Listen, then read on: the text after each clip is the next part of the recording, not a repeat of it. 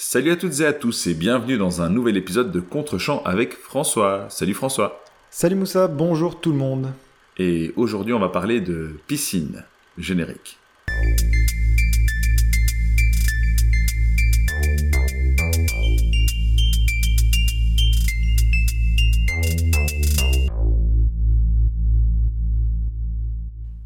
Incroyable. Je l'attends chaque fois avec un peu plus d'envie. Et donc euh, attention, chef-d'œuvre aujourd'hui, Moussa, puisque je t'ai demandé de regarder Les Diaboliques, un film d'Henri Georges Clouzot daté de 55. Euh, il s'agit ni plus ni moins d'un monument du cinéma français, mais du cinéma tout court. Alors euh, c'est une adaptation très libre de Celle qui n'était plus, un roman de Boileau-Narcejac, dont la légende raconte que Clouzot aurait chippé les droits à Hitchcock lui-même en les achetant quelques heures avant le grand maître. et Les Diaboliques racontent donc l'histoire d'un ménage à trois au sein d'un internat pour garçons.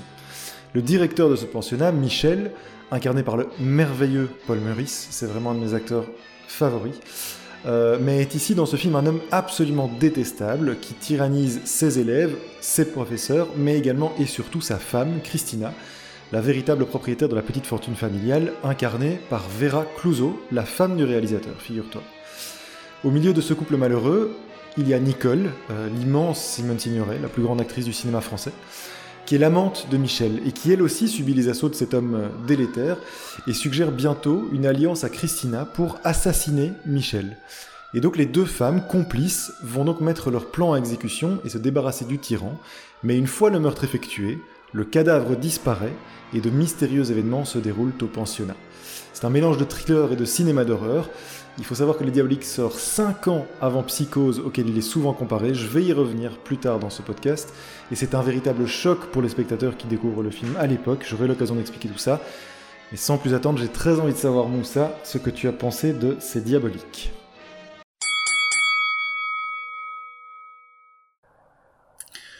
Euh, j'ai beaucoup aimé. J'ai vraiment beaucoup beaucoup aimé. Alors je l'ai fini il a environ une demi-heure, encore une fois, hein, je crois que je suis assez euh, constant euh, là-dessus quand on enregistre nos épisodes, mais euh, j'ai beaucoup aimé parce que c'est un excellent thriller. Tu l'as dit, c'est un thriller et je... Alors, j'ai pas une très bonne connaissance du cinéma français de l'époque, et du cinéma français en général en fait, mais il me semble que c'est assez... Enfin, c'est je sais pas si révolutionnaire est le terme pour l'époque, mais c'est neuf. Si, si, absolument. Euh... Le film est totalement révolutionnaire. C'est pour ça que je voulais te le montrer. Alors, alors le, le, film, le film lui-même, oui, mais le genre, je ne sais pas. Euh, D'autant que euh, un, un, peu plus tôt, euh, aux États-Unis, on nage en plein euh, film noir. Mhm. euh, dont d'ailleurs on retrouve euh, certains codes ici, mais on a vraiment évolué vers quelque chose de nouveau, le euh, thriller. Et d'ailleurs dans mes notes j'ai mis des guillemets à thriller parce que je pense que c'est vraiment quelque chose de neuf euh, à l'époque. Et donc en le remettant dans le contexte, c'est très intéressant. Je trouve que le film a des éléments très très modernes. Je ne sais pas si je vais réussir à, à, à, à revenir là-dessus dans mes notes, mais je le dis déjà maintenant, il y a quelque chose de très moderne euh, dans le film. Alors petite anecdote, j'ai développé un goût à la littérature quand j'étais adolescent jeune adolescent, grâce à une prof qui nous avait donné un livre à lire de Marie Higgins Clark. Euh, je ne sais pas si tu connais. Bien sûr, euh, bien sûr. Donc euh, romancière euh, du, du, roman policier, une des plus connues et des plus prolifiques des États-Unis. vraiment. Absolument. Euh, une euh, bibliographie énorme et, et j'adore, j'en ai lu, j'en ai lu plein euh, de ces bouquins, dont La Nuit du Renard sont plus connus, pas forcément son meilleur, mais je le conseille quand même. et, et j'adore ces bouquins et je retrouve vraiment ici dans le film euh, des éléments structurels qui sont similaires dans la manière ouais. dont le euh, le suspense est géré, dont le spectateur comme le lecteur chez Mary Higgins Clark est orienté euh, et ensuite euh, complètement euh, déboussolé à l'aide de twists inattendus comme notamment, tu l'as dit donc je le répète, la disparition du corps de, de l'époux. Euh, donc ça forcément c'est aussi quelque chose qui touche un petit peu à ma propre nostalgie. Donc j'ai passé un très bon moment. Je me suis laissé emporter par le film qui a euh, donc son lot de twists. Seul petit regret, je le dis déjà maintenant, ce sont les twists de fin qui sont un peu, euh, je vais pas dire précipités, mais qui sont assez abrupts tout se passe très très vite à la fin. Mmh. Alors attention, attention, c'est vraiment un des twists les plus célèbres enfin, la fin est un des twists les plus célèbres de, de l'histoire du cinéma. On va pas le révéler ici. Hein, on tout va à pas fait. Spoiler, non, non, non, bien euh, sûr. Ça gâcherait euh, tout le film, mais euh, voilà, c'est vraiment. Euh, mais euh, en, en, tout cas, voilà. Je c'est c'est euh, c'est vraiment du chipotage parce que ça ne m'a pas empêché d'apprécier le film mais j'ai trouvé que la fin était il lui manquait quelques secondes pour que, que je la savoure Mhm. davantage. Euh, mais ce n'est pas grave parce que l'intérêt en fait du film est ailleurs et euh, principalement dans la gestion de l'ambiance et c'est là que je trouve le film absolument euh, euh, très très puissant. Euh, on a, je dirais, plus ou moins euh, trois temps dans le film. On a d'abord la planification et la réalisation du meurtre qui est d'ailleurs euh, filmé euh, de manière différente. Alors, on n'est pas encore dans un film en couleur, c'est du noir et blanc, mais la gestion des lumières nous permet euh, de, de jouer là-dessus. Également des moments de la journée durant lesquels on filme. Il y a ensuite, après le meurtre, l'attente des retombées par rapport euh, à ce meurtre. Et euh, il y a un troisième tiers où on nage dans quelque chose d'un peu plus, euh, je vais dire, ésotérique, sans, sans en dire plus. Et, là aussi, l'ambiance change complètement, notamment encore une fois avec le jeu de lumière. Et, enfin, on a donc la résolution avec les twists de fin. Alors j'ai parlé de la lumière, mais surtout le son. Je trouve qu'il y a une prise de son superbe dans le film. En, dehors du générique du début, euh, qui a quand même un, thème musical assez long, ce qui est assez coutumier de l'époque, euh, en tout cas dans le cinéma américain, j'imagine dans le cinéma français aussi. On a, alors je, je te l'ai demandé avant euh, l'enregistrement s'il y avait euh, d'autres musiques, j'avais le souvenir que non, et donc tu l'as confirmé. Il n'y a pas de musique, et en fait le, la gestion du son est assez incroyable. Les prises de son sont vraiment d'une précision redoutable. Ouais, et c'est d'autant plus intéressant que euh, on est donc sur un film de 55 en noir et blanc, sans musique. Ça, je, je, pense que quand tu écoutes ça, quand tu te, si on te vend le film comme ça, tu dis oulala, là là, attention, euh, impossible de regarder ça aujourd'hui. Eh ben pas du tout. Euh, je pense que tu peux confirmer que même si éventuellement le rythme euh, et, et, encore, moi je trouve que ça se tient encore parfaitement, mais c'est vraiment fou de voir qu'avec tant de, enfin avec si peu de moyens, ça reste tellement efficace et ça fonctionne tellement bien encore aujourd'hui. Mais oui, mais c'est essentiellement parce que le film n'est pas silencieux. Il se passe énormément de choses au niveau sonore euh, qui euh, maintiennent le spectateur euh, parfaitement attentif, que ce soit euh, de l'eau euh, qui euh, coule dans des tuyaux, que ce soit un grincement euh, de parquet ou de porte, euh, que ce soit une machine à écrire euh, dont le son résonne. Il y, y, a vraiment une gestion du son qui est, je trouve, assez bluffante et qui fait qu'en fait la musique, ben, on n'y pense plus. C'est pour ça que j'avais un doute sur le fait de savoir s'il y avait euh, de la musique ou pas ailleurs dans le film. Exactement. Et, et, dans le troisième tiers, donc, hein, là où on est un peu plus dans... Dans j'ai parlé d'ésotérisme, tu as parlé d'horreur, en fait ça se rejoint, parce qu'effectivement, je l'ai noté, on, on, est dans un schéma un peu plus horrifique, euh, on joue donc sur la lumière, sur des effets d'ombre, mais on joue aussi sur le son, et franchement, euh, l'ambiance qui est instaurée dans ce dernier tiers, euh, et à mesure qu'on approche de la fin, ferait pâlir certains films d'horreur d'aujourd'hui. Franchement, j'étais pas très à l'aise. Ouais, à la fin, bon, alors pour le contexte, je regardais dans le noir aussi, euh, tout seul on, dans on une pièce. On peut déjà en parler euh, rapidement parce que j'ai pas mal de choses à dire, mais je suis super content que tu, relèves ça et tu as tout à fait raison. En fait, l'image euh, est travaillée, enfin, le directeur de la photographie, c'est Armand Tirard, qui est pas n'importe qui puisqu'il a travaillé notamment avec euh, Maurice Tourneur, Marcel Carnet, René Clair. Enfin, c'est vraiment un grand, grand, grand professionnel de l'époque. Et sur la fin, sur le dernier tiers dont tu parles, on a une influence quasiment gothique. Euh, ouais. Tu penses fort à Edgar Allan Poe et effectivement, c'est une image qui est très travaillée, qui est picturale tout au long du film. Mais effectivement, ce dernier tiers est très spécifique et a, a posé des codes aussi pour le film d'horreur pendant des décennies euh, à venir, tout à fait. Mais maintenant que tu dis ça aussi, je repense à, aux Innocents, euh, qui jouaient beaucoup plus sur la musique, par exemple, et euh, en fait, c'est beaucoup plus percutant ici, puisque l'absence de musique crée une espèce de, de vacuum euh, dans lequel on se sent franchement pas à l'aise du tout. Euh, et donc euh, où on, on, regarde un petit peu en, en détournant euh, le, le, regard. Je dis pas que c'est ce que j'ai fait ne vous moquez pas de moi. Euh, du coup j'ai perdu le fil de mes idées. Il y avait encore un élément dont je voulais parler. Oui oui tu as parlé de Hitchcock. Il y a, il y a, il y a une scène à la fin donc je, je, ne dévoile rien mais on voit donc l'ombre d'une main qui bouge très lentement c'est clairement euh, quelque chose qui relève du cinéma d'horreur et c'est assez euh, impressionnant de voir ça à l'époque. C'est pour ça que je dis que c'est quelque chose de très euh, moderne. En tout cas, c'est l'impression que ça m'a donné. Euh, une dernière chose euh, qui n'a rien à voir que j'aimerais aborder que j'ai trouvé très intéressant également par rapport à l'écriture du film au scénario, on pourra en discuter quand tu auras repris la parole. Mais il y a un élément que j'ai trouvé aussi très ingénieux, c'est les enfants du pensionnat oui.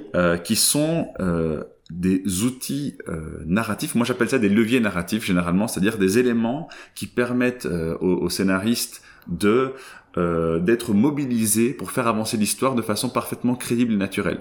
Donc mhm. ça, ça empêche typiquement le MacGuffin en fait, parce que les enfants font partie du décor, ils font partie de cet univers-là, et donc le fait qu'ils voient quelque chose ou qu'ils disent quelque chose permet de façon parfaitement crédible de faire avancer l'histoire. Et je trouve ça très ingénieux parce qu'en réalité, les enfants, bon, on, retient le nom de l'un d'entre eux, je pense, euh, tout au plus.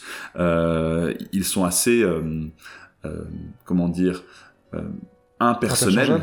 Oui, c'est ça. Donc on, on, ne les reconnaît pas et c'est pas important. Mais ils sont là à de multiples reprises par le biais de d'événements parfaitement quelconques et anecdotiques, mais donc peuvent être mobilisés à n'importe quel moment pour faire avancer l'histoire de manière efficace. Et donc ça aussi, euh, je voulais le souligner parce que je trouve ça euh, très intéressant. Enfin, donc la, la prestation euh, des acteurs et actrices sont très justes. Je pense que c'est le terme. alors Paul Maurice que je ne connaissais pas très bien est vraiment détestable. Tu l'as dit, et ça prouve qu'il joue parfaitement bien son, son mmh. personnage il y a, y a, juste une chose, mais je pense que c'est normal aussi. Euh, on, on, a vraiment un jeu euh, qui est de l'époque et qui renvoie un petit peu aussi au théâtre. Euh, et, euh, et c'est normal, je, je, pense pour l'époque, mais on a vraiment une manière de jouer, alors qui se différencie un petit peu du, du surjeu mélodramatique américain euh, de l'époque, mais euh, qui renvoie davantage au, au théâtre français. Et, et, qui fonctionne parfaitement bien. Mais il faut le savoir avant de se lancer dans ce film. Notamment, à mon avis, ce qui te donne cette impression, c'est aussi le, le, langage très soutenu, les dialogues qui sont extrêmement, qui semblent extrêmement écrits. C'est sans doute ça aussi qui te donne cette impression, euh, impression théâtrale. Entre autres, mais c'est aussi vraiment dans l'intonation ah euh, dans l'intonation. Alors, moi, j'ai fait du théâtre aussi, donc c'est un petit peu ça que ça m'évoque quand, quand je jouais des textes qui dataient. C'était pas seulement le langage, c'était aussi l'intonation et, et alors pas pas forcément le surjeu, mais le jeu d'acteurs de scène euh, qu'on connaît exactement.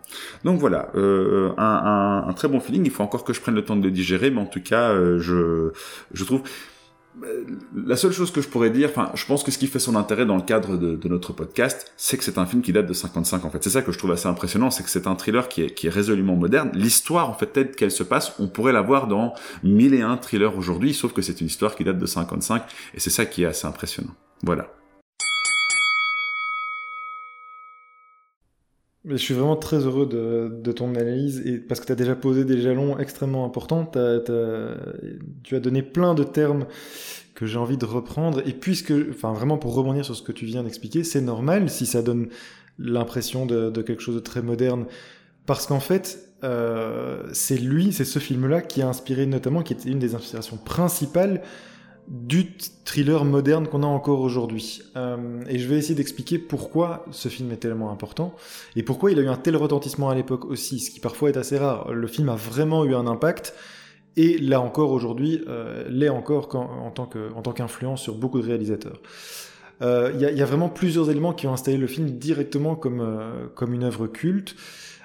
Parce qu'il a posé des bases absolument essentielles qui sont encore utilisées aujourd'hui. Alors, quelles sont ces, quelles sont ces bases Mais d'abord, tu l'as dit, c'est le suspense, la gestion du suspense.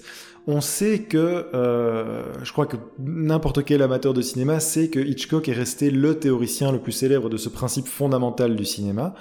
Euh, notamment en l'opposant à la surprise. Hein. On connaît tous, je pense, aujourd'hui l'exemple euh, donné par Hitchcock de euh, vous placer deux personnes en train de, vous filmez deux personnes à table en train de discuter de basketball, ça n'a aucun intérêt pour le spectateur. Vous montrez au spectateur qu'il y a une bombe placée sous la table et que les deux personnages n'en ont pas conscience, ça crée immédiatement du suspense parce que vous donnez une information en avance au spectateur par rapport au personnage. Et c'est ça qui crée le suspense.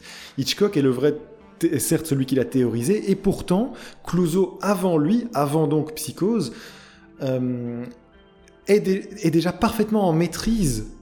il a déjà parfaitement intégré ce principe dans son cinéma.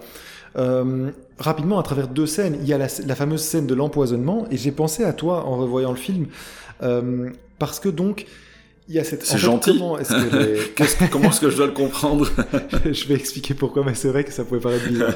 euh, comment est-ce que les deux femmes décident de se débarrasser de Michel? En fait, elles, intègrent un puissant somnifère dans une bouteille de whisky, elles amènent Michel dans une pièce en sachant bien qu'il va boire, la bouteille est posée au centre de la table, et Christina, la femme de Michel, a pour rôle, voilà, lui parler, l'amadouer, jusqu'à ce qu'il se mette à boire. Et il se trouve que Michel entre dans la pièce, et il y a tout un jeu qui se fait pendant plusieurs minutes où en réalité, ce couple tourne autour de la table, Michel ne boit pas la bouteille, or elle est toujours visible pour le spectateur. Et en fait, on en finit par se demander en voyant la scène, mais est-ce qu'il va la boire? Et en fait, ce suspense qu'on ressent, on le ressent exactement comme le personnage de Christina, qui elle aussi anticipe et, devient presque inquiète parce qu'il ne semble pas aller vers la bouteille. C'est exactement le principe d'Hitchcock, et pourquoi est-ce que j'ai pensé à toi? Parce qu'il y a une scène exactement similaire dans une série que tu adores. Euh, alors j'ai un peu plus de réserve sur elle que toi, mais je sais que pour toi c'est vraiment une série très importante, c'est Dark. Euh, tu te souviens peut-être que dans Dark, il y a une scène où euh, un personnage féminin manipule un fusil dans sa maison jusqu'à ce qu'un personnage, une autre femme qui est en fait la femme de l'homme avec qui elle, enfin dont elle est l'amante, arrive pour la confronter. Et en fait, lorsque son, sa rivale arrive dans la maison, elle cache rapidement l'arme dans une boîte qu'elle pose au milieu de la table. Et en fait, elle l'oublie parce que sa rivale vient, il y a une dispute, elles s'asseyent toutes les deux à la table. Et en fait, la rivale commence à jouer avec des choses qui sont sur la table et prend la boîte en main, mais sans savoir qu'il y a un fusil chargé à l'intérieur. Et c'est là que toi, en tant que spectateur, tu te dis mince, que va-t-il se passer si elle ouvre la boîte puisque ces deux personnages qui sont en pleine, en pleine dispute et en pleine rivalité C'est exactement la scène des diaboliques. C'est vraiment un principe théorique euh, extrêmement limpide du suspense, c'est-à-dire donner de l'information au spectateur en avance par rapport au personnage. C'est ça qui crée du suspense et Clouseau maîtrise déjà ça avant même que Hitchcock le réalise et le théorise. Donc c'est en ça que je trouve Clouseau absolument fondamental dans l'histoire du cinéma aussi. Ça, c'est la première scène, c'est celle de l'empoisonnement, mais il y a une autre scène qui, est, qui, reprend exactement le même principe, c'est celle où le concierge sonde la piscine. Les deux femmes, en fait, ont, ont largué le corps de Michel, euh, le cadavre de Michel dans une piscine, et évidemment, tout ce qu'elles espèrent, c'est que maintenant, quelqu'un, dès que ce soit les enfants, le concierge, des collègues, euh, les autres professeurs, découvre le corps. Ce n'est pas à elles, forcément, elles attendent que le corps soit découvert. Euh, et lorsque le concierge sonde la piscine, on voit Christina qui l'observe de loin, on a exactement la même réaction qu'elle parce qu'on sait, en voyant le concierge sonder la piscine, on sait ce qu'il y a au fond de la piscine et on s'attend, tout comme les personnages, à, cette découverte du corps qui finalement n'arrive pas puisque justement il a disparu. Et donc cette manière de donner de l'information au spectateur, c'est une gestion du suspense, c'est vraiment un principe fondamental du cinéma, c'est la création du suspense et en ça je trouve Clouseau vraiment euh, incroyable parce que le faire en 55 déjà et le maîtriser à ce point, c'est absolument merveilleux. et c'est comme je le dis, c'est encore des principes que tu retrouves, voilà, pas plus tard que dans, la série Dark qui a, qui a quelques années. Oui, et, dans plein d'autres films et séries aujourd'hui. Tout à fait. Tout à fait. C'est exactement ce principe-là qui est repris. Ensuite, euh, donc ça c'était d'abord le suspense. Euh, ensuite, tu l'as déjà évoqué, et c'est en grande partie pourquoi on rapproche si souvent les diaboliques euh, de, de, de, Psychose d'Hitchcock, c'est le twist final. Euh, sans le révéler ici, hein, c'est important, on peut dire quand même que le, la fin du film remet en question tout ce qu'on a vu précédemment, euh, sans qu'on s'y attende. Et en, réalité, dans l'histoire du cinéma, c'est pratiquement la première fois que des spectateurs sont confrontés à ça au cinéma. Et donc, c'est bien révolutionnaire, comme tu le disais dans ton analyse. En fait, ça introduit un concept théorique euh, dans, dans l'analyse du cinéma qui est, qui est le concept d'image ennemie.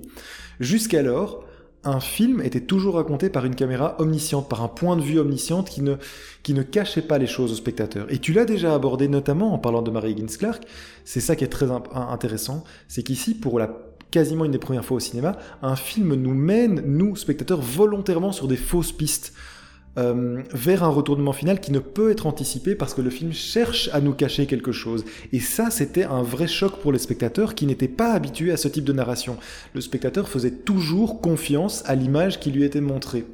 Euh, je, me permets de rebondir là-dessus. C'est également le premier film à aborder, sans l'appeler comme ça à l'époque, le principe du spoiler.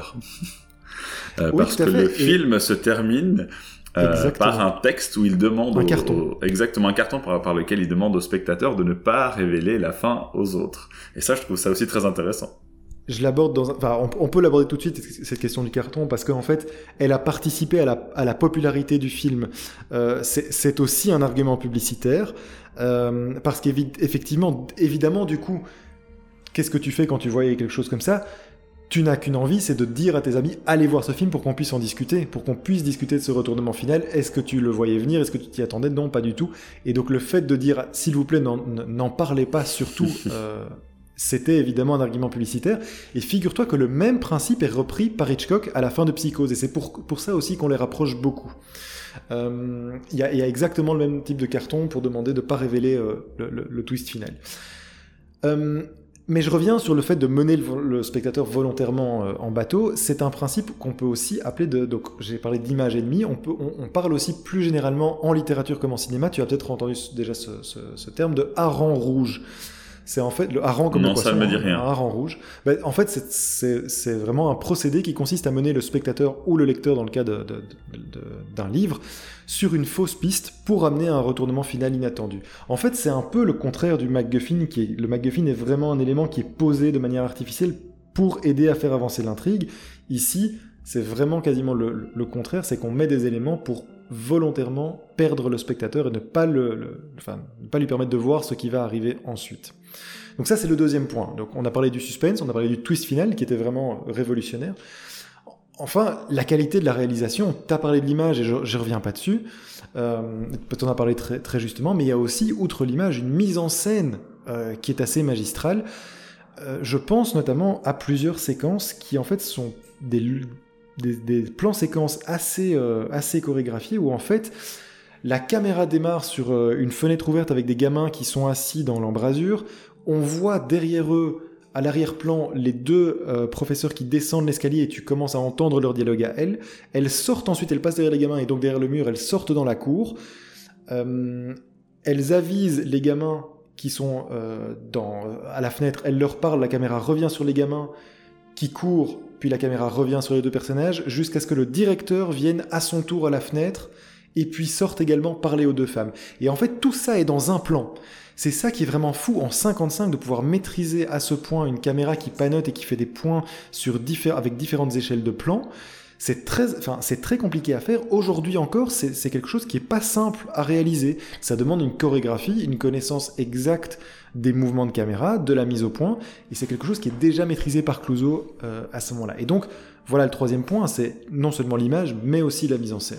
Et puis le, tout dernier point, je l'ai déjà partiellement abordé, mais c'est toute ce qui a donné son statut culte au film aussi, c'est toute la publicité qui a été faite par Clouseau pour la promotion du film. Parce que, outre le carton, tu en as parlé, et qui a été un, outil extrêmement efficace dans cette promotion, il faut savoir, on l'a dit en tout début, que l'actrice qui joue Christina, c'est Vera Clouseau. Et Vera Clouseau, c'est la femme de euh, Henri-Georges Clouseau. C'est une comédienne non professionnelle.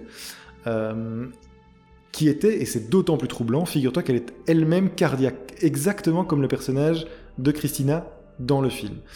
Euh, ça a une importance assez importante dans le film, hein, le, fait que le personnage soit, soit cardiaque, eh bien, sa, sa femme, son épouse qui joue ce rôle-là, souffrait d'exactement la même condition. Or, on sait que Clouseau était un réalisateur assez torsionnaire euh, pour ses acteurs. D'ailleurs, le personnage de Michel, à mon avis, euh, renvoie assez fortement au, au personnage de Clouseau.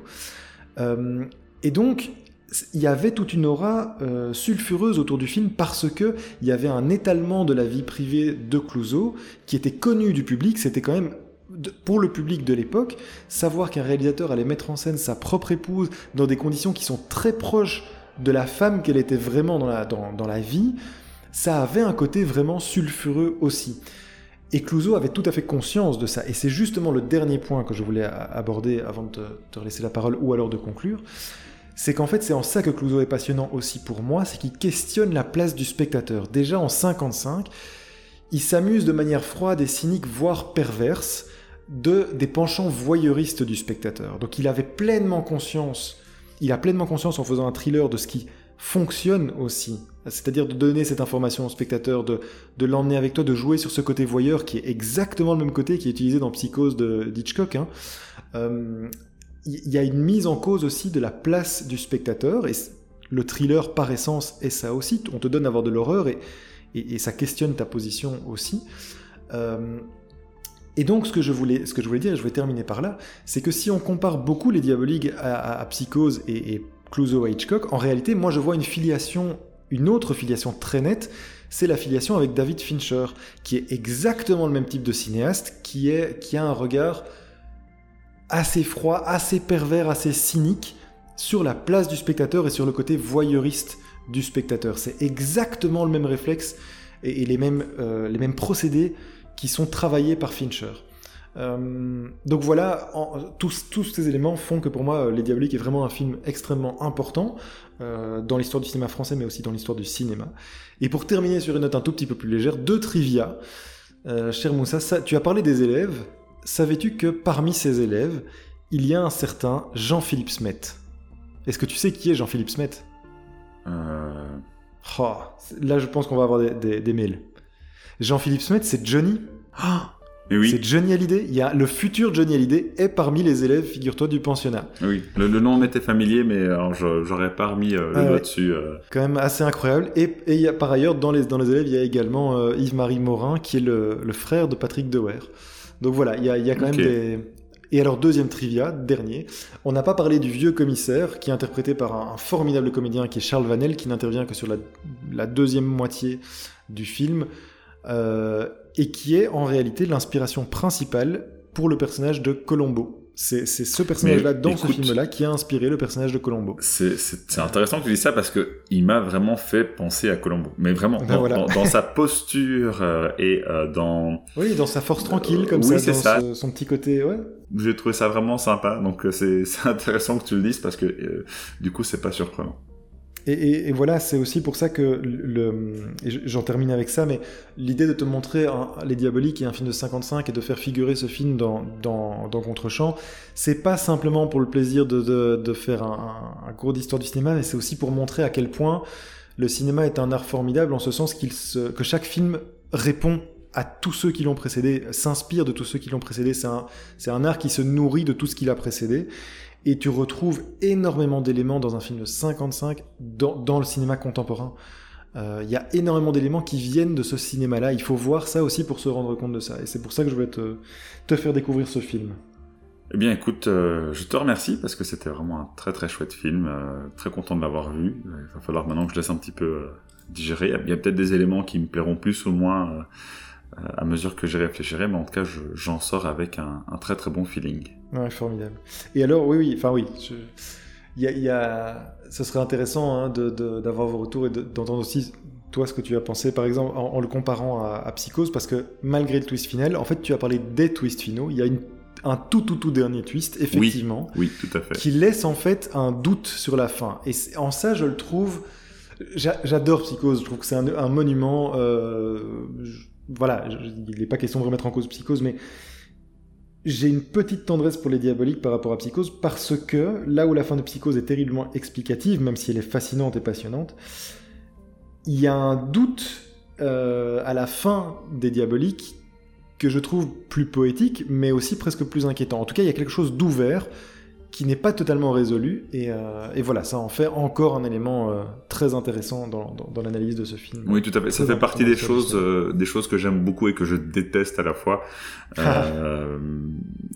moi, j'aime beaucoup, par exemple, Jeff Nichols, hein, dont j'ai déjà certainement dû parler dans ce dans ce podcast, mais parce qu'il y recourt aussi en fait dans, certains de ses films. Il y, a, vraiment cette espèce de, de point d'interrogation final euh, et c'est intéressant parce qu'en fait, ce n'est pas le propos du film, mais, mais ça ajoute quelque chose de d'à la fois frustrant euh, et à la fois très très euh, très ingénieux de la part du, du, scénariste. donc voilà, c'est vrai que j'ai beaucoup aimé cette touche aussi, et c'est pour ça effectivement au début de l'émission tu as parlé de Psychose, et je me disais justement que c'était différent parce que dans Psychose on a toutes les réponses et le twist de fin dans Psychose s'explique par le biais de ce que tu as vu dans le film. Là où dans Les Diaboliques, euh, tu n'as vraiment rien pour aboutir à cette conclusion. Elle marche quand même, elle marche malgré tout, mais tu n'as absolument rien. C'est-à-dire que Psycho, c'est un film que tu reverrais pour le plaisir de te dire, tiens, est-ce que euh, durant cette scène-là, est-ce que je vois finalement quelque chose qui... Là où dans euh, Les Diaboliques, je pense que tu, tu n'as absolument pas le moindre indice euh, qui aille dans cette direction-là. Tout à fait. Eh bien écoute, je propose qu'on clôture là-dessus. Euh, merci encore euh, de m'avoir montré les diaboliques. Et euh, euh, je propose donc de teaser rapidement. Alors je, je suis en train de combler en cherchant le film qu'on va regarder la semaine prochaine. Hein, donc tout ça est absolument maîtrisé. toujours besoin. tout à fait. euh, et donc alors oui, en fait, euh, euh pour info, j'ai changé au moins 3-4 fois le film qu'on allait regarder la semaine prochaine. Donc du coup, ah. une fois que je l'aurai dit, ce sera gravé dans le marbre. donc nous allons regarder Fearless de Ronnie Yu avec Jet Li. Hein, puisque apparemment cette dizaine a euh, pour thématique en dehors de, de Diabolique et de The Vast of Night les acteurs de films d'action.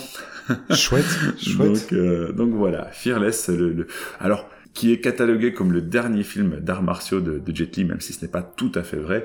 Euh, donc voilà, j'espère qu'il te plaira. J'en suis sûr, j'en suis sûr. J'ai hâte. Merci en tout cas Moussa, merci à, à, bah, toutes et tous de nous avoir écoutés. Et regardez Les Diaboliques, c'est vraiment un film extraordinaire. tout et à fait. vous ne le regretterez pas. Tout à fait. Bon film à vous et à la semaine prochaine. Salut Salut tout le monde